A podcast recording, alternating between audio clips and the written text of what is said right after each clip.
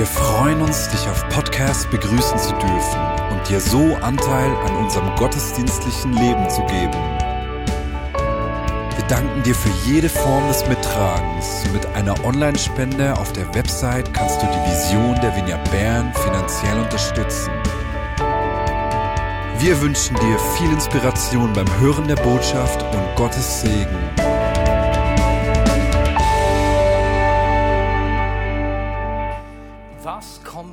Eigentlich nach dem Tod?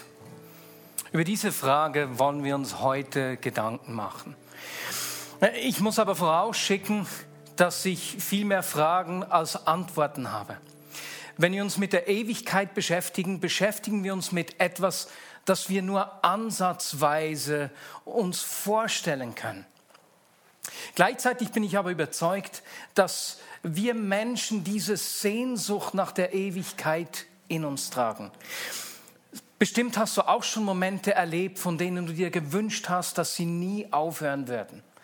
Beispielsweise, wenn du verliebt warst und nur noch Augen für die geliebte Person hattest und es war, als würden Zeit und Raum stillstehen. Oder beispielsweise, äh, wenn du von einem Song zutiefst berührt warst. Oder wenn ein Naturschauspiel dich überwältigt hat und du deswegen Zeit und Raum vergessen hast. Ich glaube, dass wir diese Sehnsucht nach der Ewigkeit in uns tragen, denn in diesen Momenten können wir uns etwas von der Dimension der Ewigkeit erahnen. Dass ich über die Ewigkeit spreche, hat einen bestimmten Grund. Der bekannte Schriftsteller C.S. Lewis hat geschrieben, wenn Sie in die Geschichtsbücher schauen, werden Sie feststellen, dass die Christen am meisten für die gegenwärtige Welt getan haben, die am meisten an die zukünftige Welt dachten. Erst seit die meisten Christen aufgehört haben, an die andere Welt zu denken, sind sie in dieser Welt so wirkungslos geworden. Lass mich das mal mit diesem Seil hier illustrieren. Wenn wir äh, diesen Teil hier des Seils anschauen, den kurzen Teil hier am Anfang, symbolisiert er die 80, 90 bis 100 Jahre, an denen wir hier auf dieser Welt leben.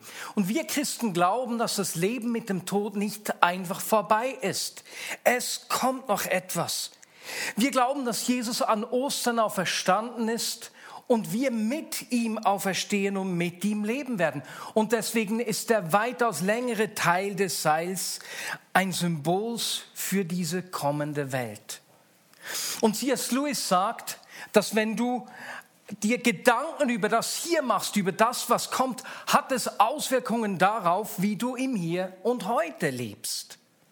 Und deswegen will ich mich mit dieser Ewigkeit, mit dem Kommenden beschäftigen, weil es Auswirkungen auf mein Denken und mein Handeln heute im Hier und Jetzt hat. Denn ganz ehrlich, sehr oft verbringe ich mit meinem, in meinem Leben äh, viel Zeit und Energie mit Dingen, die längerfristig gar nicht wirklich von großer Bedeutung sind.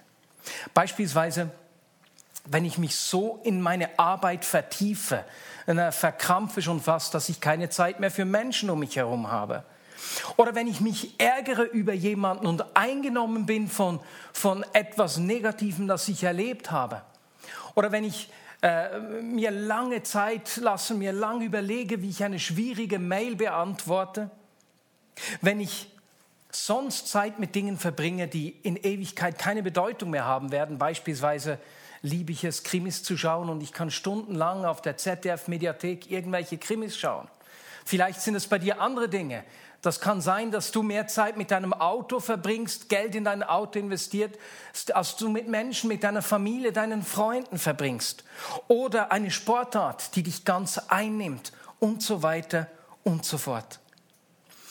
Wenn ich mit dem Blick für die Ewigkeit durch mein Leben gehe, verändert das meine Perspektive und es beeinflusst mein Leben heute. Deswegen spreche ich über die Ewigkeit. Dabei müssen wir uns die Ewigkeit nicht einfach als Zeitstrahl vorstellen, ne? als eine Aneinanderreihung von Momenten, die, die niemals aufhören werden. Nee, Unendlichkeit, Ewigkeit ist etwas anderes. Im Griechischen wird im, im, Neuen Testament, das ist ja in Griechisch geschrieben, wird dafür oft der Begriff von Aion oder Aionios verwendet. Und dieser Begriff bedeutet so viel wie äh, meine Lebensspanne, ein Zeitalter, eine Epoche oder drittens eine sehr lange Zeitspanne. Und wenn wir Jesus anschauen, dann hat er sehr oft über diese kommende Welt, über das kommende Zeitalter gesprochen, wenn er vom Reich Gottes gesprochen hat. Die Juden in der damaligen Zeit, die haben diese Sehnsucht und die Erwartung in sich getragen, dass Gott eines Tages wiederkommen wird, ihnen ihr Unrecht vergeben wird, sie in der Beziehung zu ihm wiederhergestellt wird, er Gerechtigkeit schaffen wird und wieder als König über sie regieren wird. Diese Hoffnung hat sie angetrieben. Und in der Zeit von Jesus gab es eigentlich drei Hauptausrichtungen dieser Zukunftshoffnung, wie sich die, die Juden der damaligen Zeit diese, die Auferstehung, die Zeit nach dem Tod vorgestellt haben. Da waren einerseits die Sadduzäer, die nicht an eine körperliche Auferstehung glaubten. Andere, wie beispielsweise der Philosoph Philon, äh, die waren vom griechischen Denken inspiriert und erwarteten zwar, dass das Leben weitergeht, die Seele weiterlebt, aber eben körperlos. Sozusagen, als würde die Seele aus dem Gefängnis des Körpers befreit. Aber weitaus die meisten Juden in der Zeit von Jesus dachten, dass sie am Ende der Zeit auferstehen werden, dass nach dem Tod wie eine Art Zwischenwelt, eine Schattenwelt auf sie wartet, ähm, bis, sie, bis Gott sie am letzten Tag auferwecken wird, ihnen einen neuen Körper gibt, wenn er die Welt richtet und die ganze Schöpfung erneuert. Das war die Erwartung des Kommenden in der Zeit von Jesus. Wie das genau sein wird, darüber können wir nur spekulieren. Aber Jesus, wenn wir, hat genau diese Ansicht eigentlich geteilt. Und wenn wir die Bibel lesen, dann sehen wir, dass sie ganz viele Bilder für diese Neuschöpfung verwendet. Bilder, die nicht körperlos sind, die nicht einfach geistig sind, sondern sehr greifbar, leibhaft und erfahrbar. Es ist von einer wunderbaren Stadt die Rede, mit enormen Ausmaßen. Es werden Straßen beschrieben, die so herrlich sind, Straßen aus Gold, dass wir uns das kaum vorstellen können. All diese Bilder, die die Bibel verwendet, sind greifbar und sinnlich erfahrbar. Sie beschreiben eine Form von physischem Sein, das kommen wird. Und auch wir werden einen physischen neuen Körper erhalten. Als Jesus den Jüngern in der Woche nach Ostern erschienen ist, und wir sind jetzt ja genau am Sonntag nach Ostern, da haben sie sich gefürchtet und dachten zuerst einen Geist zu sehen. Doch dann hat Jesus ihnen seine Hände gezeigt, die Hände, die durchbohrt waren. Er hat sie seine Wunden berühren lassen und er hat mit ihnen gegessen. Und später, als einige Korinther die Auferstehung in Frage gestellt haben, hat Paulus sie daran erinnert, dass Jesus nach der Auferstehung mehr als 500 Menschen begegnet ist. Mehr als 500 Augenzeugen, die zumeist noch lebten. Und dann hat Paulus ihnen erklärt, wie ihr herrlicher Körper nach der Auferstehung aussehen wird. 1. Korinther 15. Unsere irdischen Körper sterben und verwesen doch bei der Auferstehung werden sie unvergänglich sein und nicht mehr sterben. Jetzt sind unsere Körper nicht perfekt, aber wenn sie auferstehen werden, werden sie voller Herrlichkeit sein. Jetzt sind sie schwach, aber dann voller Kraft. Ich glaube, diesen Körper können wir uns gar nicht wirklich vorstellen. Aber wenn ich an die Schönheit eines Sonnenaufgangs denke, oder äh, an den Adrenalinausstoß, wenn ich auf einer tollen Achterbahn bin, beispielsweise der Silver Star im äh, Europapark. Oder wenn ich mir den Genuss eines guten Essens vorstelle, dann ist es irgendwie logisch, dass diese zukünftige Welt äh, auch physisch erfahrbar sein muss. Wiederum C.S. Lewis, der sagte sogar, dass die Schönheit unserer Schöpfung nur ein Vorgeschmack auf die neue Schöpfung, auf die wahre Realität, auf die wirkliche Schöpfung sein wird. Und das klingt irgendwie logisch. Denn Jedes Mal, wenn Menschen Gott begegnet sind, wenn, wir, äh, wenn ich mein eigenes Erlebnis, aber auch die Beschreibung in der Bibel anschaue, dann hatte diese Begegnung, Begegnung unglaubliche Auswirkungen. Sie war richtig intensiv. Beispielsweise als Mose Gott begegnete, begann sein Gesicht zu leuchten. Gleichsam auch bei Jesus auf dem Berg der Verklärung. Sein Gesicht und seine Kleider erstrahlten hell. Oder die Jünger als Jesus äh, auf dem Weg nach Emmaus, äh, nach seiner Auferstehung begegneten, ist geschrieben, dass ihr Herz ganz warm wurde. Oder Paulus, dem Jesus begegnet ist, als er auf dem Weg nach Damaskus war, er fiel vom Pferd, er war geblendet und sein Leben war verändert. Diese, neue Schöpfung wird intensiv sein. Das sehen wir in dieser Beschreibung. Diese neue Schöpfung, in der Himmel und Erde untrennbar miteinander verbunden sind. Eine Aussage von Jesus berührt mich dabei besonders. Wir finden sie im Johannesevangelium.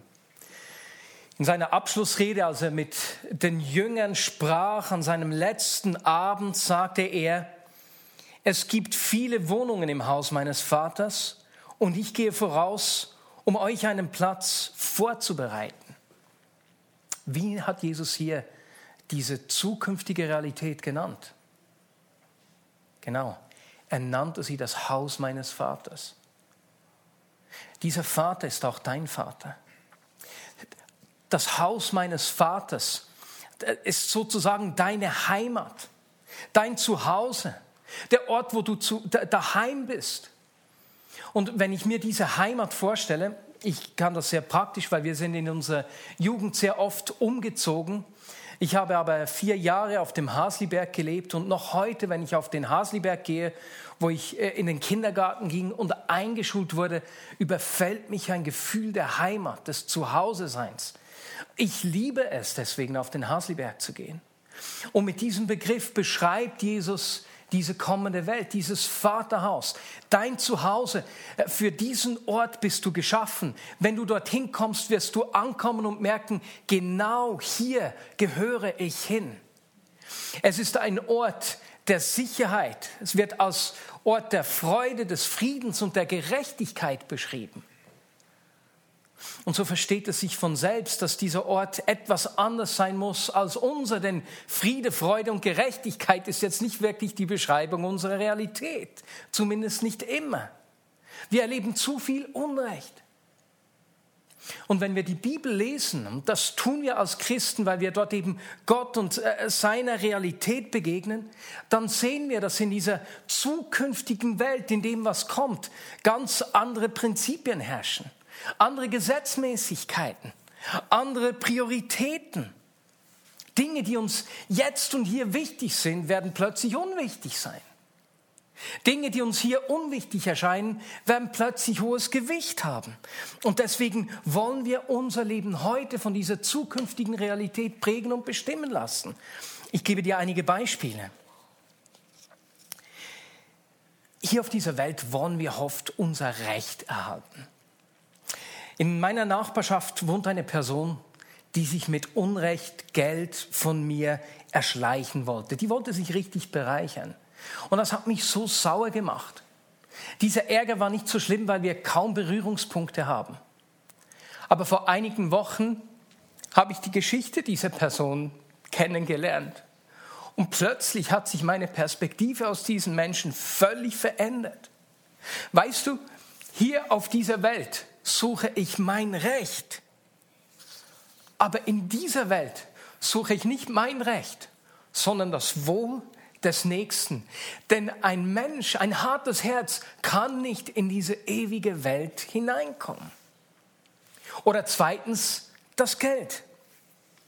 In unserer Zeit, in unserer Gesellschaft lernen wir, dass materieller Wohlstand wichtig ist. Wenn du in der Schweiz lebst, dann gehörst du zu dem einen Prozent der reichsten Menschen der Welt. Aber ist dir auch schon aufgefallen, dass wir uns nie mit den 99 anderen vergleichen, sondern eigentlich immer mit den Menschen, die mehr haben als wir. Wir wollen immer mehr. Mehr Wohlstand. neue Bedürfnisse, mehr konsumieren, größeren Wohnraum. Immer mehr. Aber dieses immer mehr geht auf Kosten von anderen. Wir erleben das ganz konkret. Es geht auf Kosten der Natur. Es geht auf Kosten der zukünftigen Generationen. Es geht auf Kosten von anderen Menschen, beispielsweise Arbeiterinnen in Bangladesch, die unsere Kleider herstellen. Hier in dieser Welt leben wir für mein Wohl auf deine Kosten. Aber in dieser kommenden Welt wird das ganz anders sein. Jesus hat uns vorgelebt, dass wir für dein Wohl auf meine Kosten leben. Geiz hat in dieser kommenden Welt keinen Platz. Und deswegen üben wir uns als Christen, als Nachfolger von Jesus im Geben, hier und jetzt. Es ist eine geistliche Übung. Deswegen geben wir das Erste und Beste Gott. Das Erste unserer Zeit, das Erste unseres Geldes, wenn wir den Zehnten geben. Wir kümmern uns um andere Menschen. Wir sind bereit, mehr zu zahlen, denn wir haben gelernt oder gemerkt, festgestellt, erkannt, dass in dieser kommenden Welt andere Prioritäten herrschen. Ein weiteres Beispiel. Wie viele Menschen leben im Hier und Jetzt mit unversöhnten Beziehungen. Es geschehen irgendwelche Dinge in ihrem Leben und, und sie gehen zu anderen Menschen auf Distanz. Jemand hat sie verletzt oder verärgert und sie können dieser Person nicht vergeben. Und das baut eine Mauer zwischen ihnen auf. Vor kurzem hat mir ein Mann, ein 70-jähriger Mann erzählt, dass sein älterer Bruder sehr wahrscheinlich nicht von seinem Vater abstammt. Aber weißt du was? In ihrer Familie haben sie nie darüber gesprochen. Auch als die Eltern gestorben sind, sie haben es mit ins Grab genommen. Dabei hat es riesige Auswirkungen auf die ganze Familie, bis heute. Es kommt immer wieder vor, dass Menschen sich erst auf dem Totenbett mit, äh, mit nahen äh, Freunden oder der Familie versöhnen und sich dann fragen, weswegen sie das erst läng nicht längst getan haben. Und weißt du, Jesus fordert uns auf, vergebt und euch wird vergeben werden. Gebt und ihr werdet bekommen. Was ihr verschenkt, wird anständig, ja großzügig bemessen, mit beträchtlicher Zugabe zu euch zurückfließen. Nach dem Maß, mit dem ihr gebt oder vergebt, werdet ihr zurückbekommen. Wie wir hier leben, hat Auswirkungen darauf, was kommen wird. Wenn du nicht bereit bist zu vergeben im Hier und Jetzt, kannst du nicht in diese Welt kommen. Denn da hat diese Unversöhntheit keine, keinen Platz. Diese Welt hier ist von Nähe, Vertrauen und äh, Wohlwollen einander gegenüber geprägt. Und zu guter Letzt, in diese Welt kommst du nicht, weil du gut lebst, weil du es dir irgendwie verdienen kannst sondern Jesus hat uns vorgelebt. In diese kommende Realität kommst du, indem du dich ganz hingibst. Weißt du, wir selbst realisieren doch, dass wir der Realität der kommenden Welt nicht entsprechen können, sondern dass wir ein neues Herz brauchen, dass wir äh, Jesus brauchen, der unser Herz erneuert, unsere Prioritäten neu setzt, damit unser Leben äh, danach aussieht. Wir brauchen seine Kraft. Und deswegen ist der Weg in diese kommende Welt, dass wir aufgeben, dass wir kapitulieren und uns selbst hingeben, ihm hingeben. Er wird unser Herz, unser Denken und unser Verhalten fortlaufend erneuern. Und wenn wir uns diese kommende Welt vor Augen führen, ist die Frage, für welche Welt lebst du? Lebst du für diese Welt oder für die kommende? Wovon lässt du dich prägen? Wir brauchen diese ewige Perspektive, wie, wie C.S. Lewis es gesagt hat. Denn die Christen, die am meisten an die zukünftige Welt dachten, waren diejenigen, die am meisten für die gegenwärtige getan haben. Ich will, dass mein Denken und mein Handeln von dieser zukünftigen Welt, der zukünftigen Realität bestimmt ist. Amen.